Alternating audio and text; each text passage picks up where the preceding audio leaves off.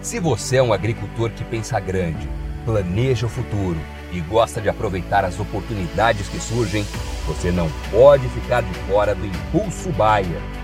O maior programa de fidelidade do agro brasileiro. E o Impulso Bayer funciona de um jeito muito simples. Para participar, você compra produtos Bayer. Entra no site orbia.ag e cadastra as notas fiscais. E assim que a sua nota for aprovada, seus pontos serão calculados você já poderá resgatar produtos e serviços. Também a partir do cadastro das notas fiscais, você junta impulsos que vão determinar o seu número de estrelas. Você pode ser cliente de uma a cinco estrelas. Quanto mais produtos Bayer comprar, maior será sua classificação e mais benefícios você acessa, como entrada gratuita em eventos, viagens exclusivas e acesso a soluções que vão alavancar o seu negócio. Saiba mais em agrobaia.com.br barra Impulso Traço Baia. É o Impulso Baia, impulsionando você para o futuro.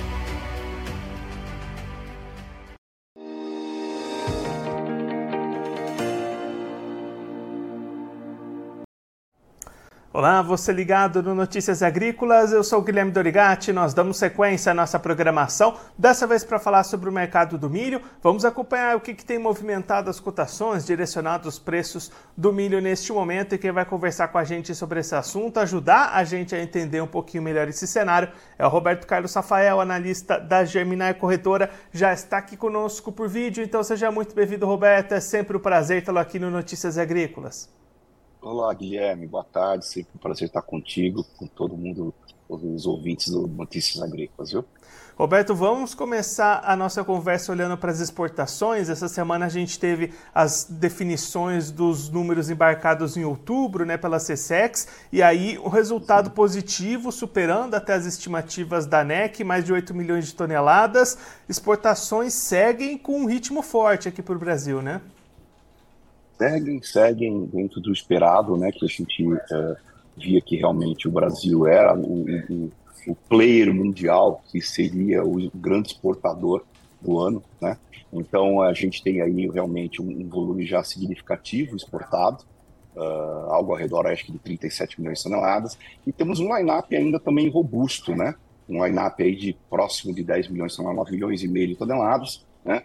Uh, então, se a gente for ver, a gente chega muito próximo aí de 50 milhões no encerramento do mês de novembro, devemos ter já 50 milhões exportados, né, Guilherme?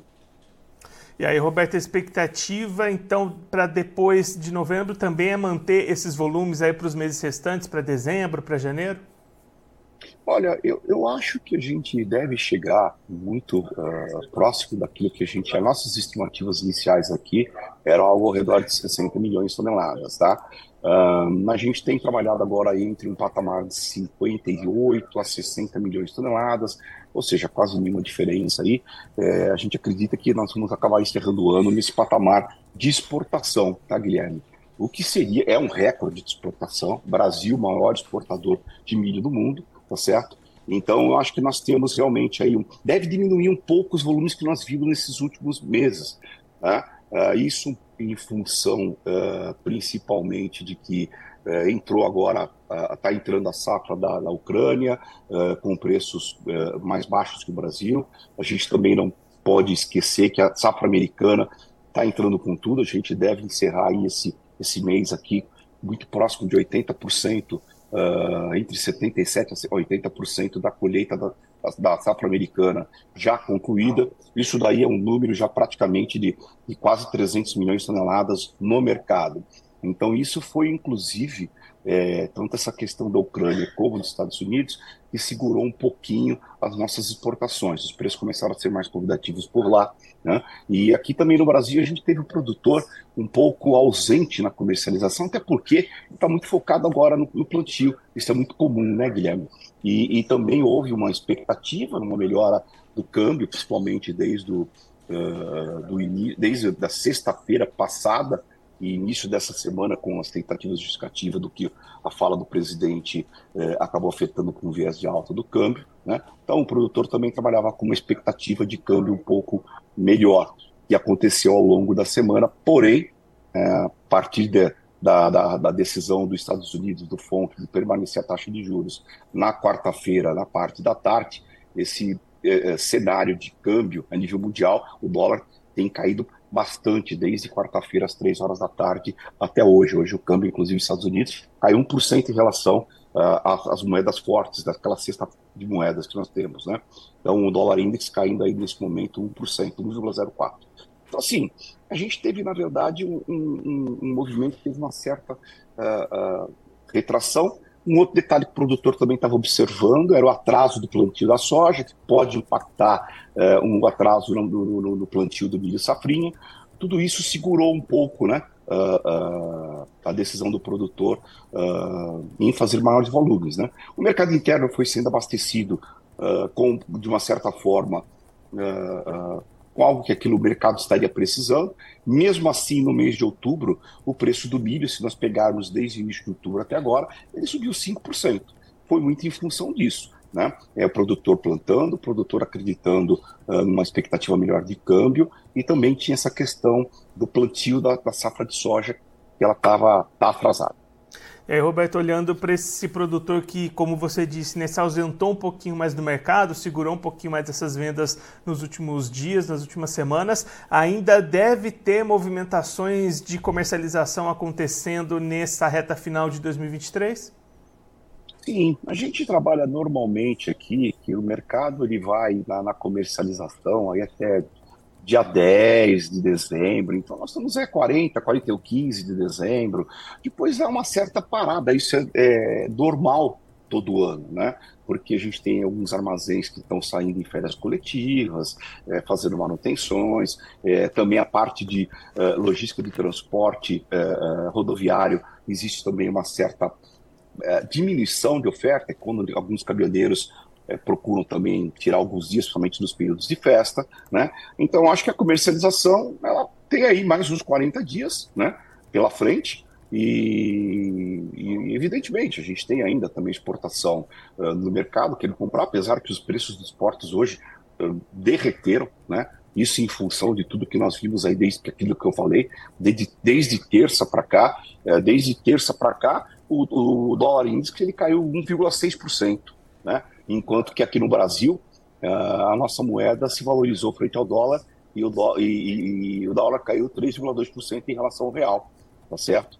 Então, é, é, a gente, mesmo com um feriado, né, nós estamos só de quarta e hoje, mas ontem, como caiu muito também a moeda norte-americana, hoje o mercado brasileiro também replica isso com uma queda de 1,4%. Então, o câmbio ditando o ritmo desse momento, tanto que o câmbio aqui, com essa diminuição, existe uma é, é, uma queda do, do, câmbio, diminui um pouco a, o, o, produtor, é, tanto qualquer produto agrícola, soja, milho, tanto que a gente vê hoje Chicago, né, com efeito é, além da, da queda do dólar, que isso provoca um aumento nos preços da, da commodity, né? Ela subiu bem ontem soja, milho caiu um pouquinho, mas milho hoje respondendo bem, com uma alta também nesse momento de 1,8%, e também dentro de um cenário que aqui, na verdade, o dólar caindo muito, o produtor retrai, e aí começa a sair um pouco mais de produto lá de fora, principalmente nos Estados Unidos.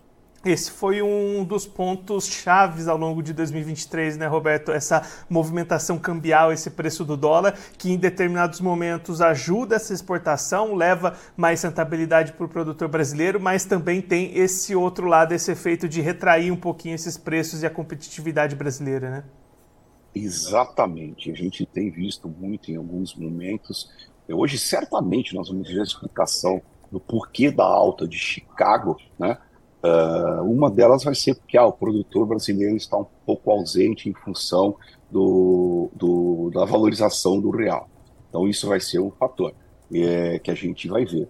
Lógico que quando a gente tem também uma valorização do real, junto com valorizações de outras moedas, como a gente falou do dólar index é, caindo o câmbio, a gente tem uma melhora também nos preços das commodities. Mas a queda do dólar aqui foi muito maior até porque uh, na sexta-feira passada, junto com a segunda-feira, é, é, o câmbio subiu muito forte em função do cenário uh, econômico, político nosso, tá certo? E aí então ele acabou uh, devolvendo uma parte daquelas altas que aconteceram no começo da semana. E aí, Roberto, para a gente encerrar, o que, que o produtor pode esperar desta reta final de 2023 em termos de preços? Devemos manter essa atenção à volatilidade do dólar? Tem outros pontos aí de atenção? O que, que a gente pode destacar de importante para esse dois meses ali, um mês, dois meses que ainda restam do ano? É uma coisa que a gente, o produtor, tem que avaliar. As exportações estão fortes, né? Mas você veja que nós estamos com um volume uh, uh, impactado de atrasos, principalmente por conta de chuvas. Agora em Paranaguá, inclusive por um problema de um acidente, uma ocorrência que teve. Paranaguá tem mais 45 dias de atraso. Então nós estamos aí uh, com atraso significativo. Nós temos um bom volume ainda até de setembro e outubro a ser embarcado de navios no mês de novembro, no line-up aparece alguma coisa ao redor de 3 milhões e meio, 3 milhões e 700 mil toneladas. A expectativa é que realmente caiam poucos volumes, né, como a gente já falou. Né? Então o produtor ele tem que ficar atento a isso, ver as suas necessidades de caixa, ver as suas necessidades uh, uh, uh, de abertura de espaço, porque a gente vem com uma produção de soja provavelmente muito boa, né? apesar já de uma expectativa de perda de potencial né, uh, da safra em função dos atrasos né, é, que nós estamos tendo, tivemos das chuvas. Então, acho assim, o produtor tem que ir avaliando o seu cenário, se acompanhando o dia a dia do mercado e vendo também com essa questão de que eu acho que dos, é, nós temos mercado para os próximos 40 dias. Depois o mercado dá uma parada, aí volta na segunda semana de janeiro. Né? Então, tudo isso tem que ser abordado pelo produtor, tem que ser avaliado. Roberto, muito obrigado pela sua participação, por ajudar a gente a entender todo esse cenário para o mercado do milho. Se você quiser deixar mais algum recado, destacar mais algum ponto, pode ficar à vontade. Não, eu acho que é isso que a gente tinha para passar, né, uh, uh, Guilherme? Nós estamos hoje no meio de uma ponte de feriado, então o mercado está muito devagar hoje, tá? Mas é isso, é o produtor ficar atento e fazendo suas médias e avaliando uh, para realmente às vezes não ter muita surpresa, até porque a gente tem. Eu uh, só citar muitas das entrevistas que a gente ia falando que eu não acreditava em resposta em Chicago. E isso está acontecendo, porque o estoque de passagem lá nos Estados Unidos ele aumentou demais safra passada para essa que está sendo colhida agora. Então, é, é, é, o milho ele ainda está nesse preço em Chicago por conta da soja, porque a soja sim tem uns estoques de passagem mais baixos. Então, o produtor fica atento, principalmente no que está acontecendo aqui no Brasil na questão de câmbio e aproveitando os momentos. Roberto, mais uma vez, muito obrigado. A gente deixa aqui o convite para você voltar mais vezes, a gente acompanhando essas movimentações do mercado do milho. Um abraço, até a próxima. Um abraço, obrigado a todos vocês, Notícias Agrícolas e todos os ouvintes.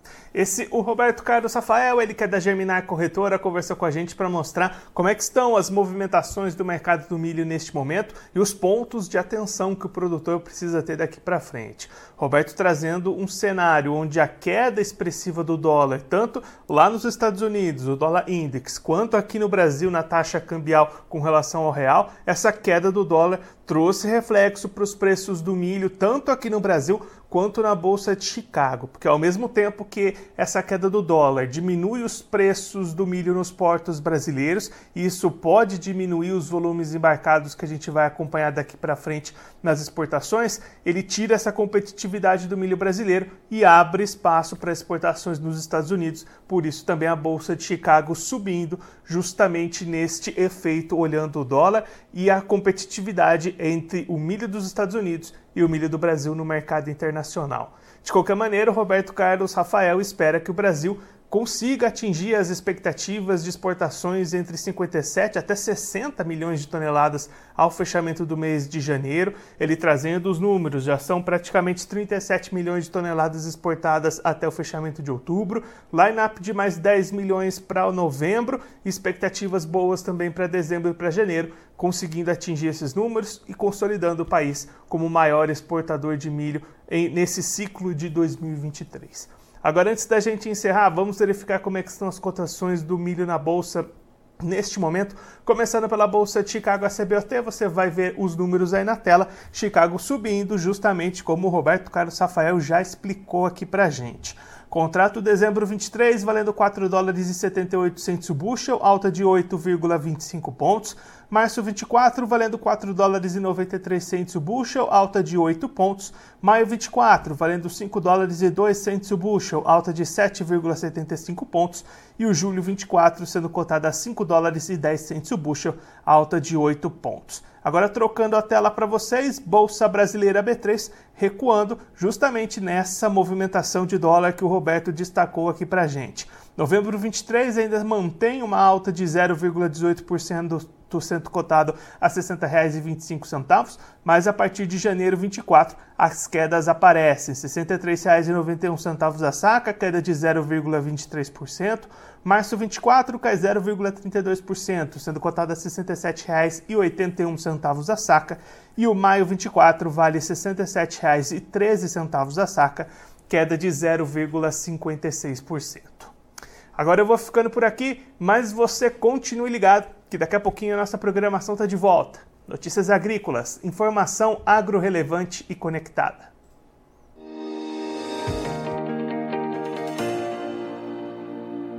Participe das nossas mídias sociais no Facebook Notícias Agrícolas, no Instagram, arroba Notícias Agrícolas e em nosso Twitter, arroba Noteagri. E para assistir todos os vídeos, se inscreva no YouTube, na Twitch, no Notícias Agrícolas Oficial.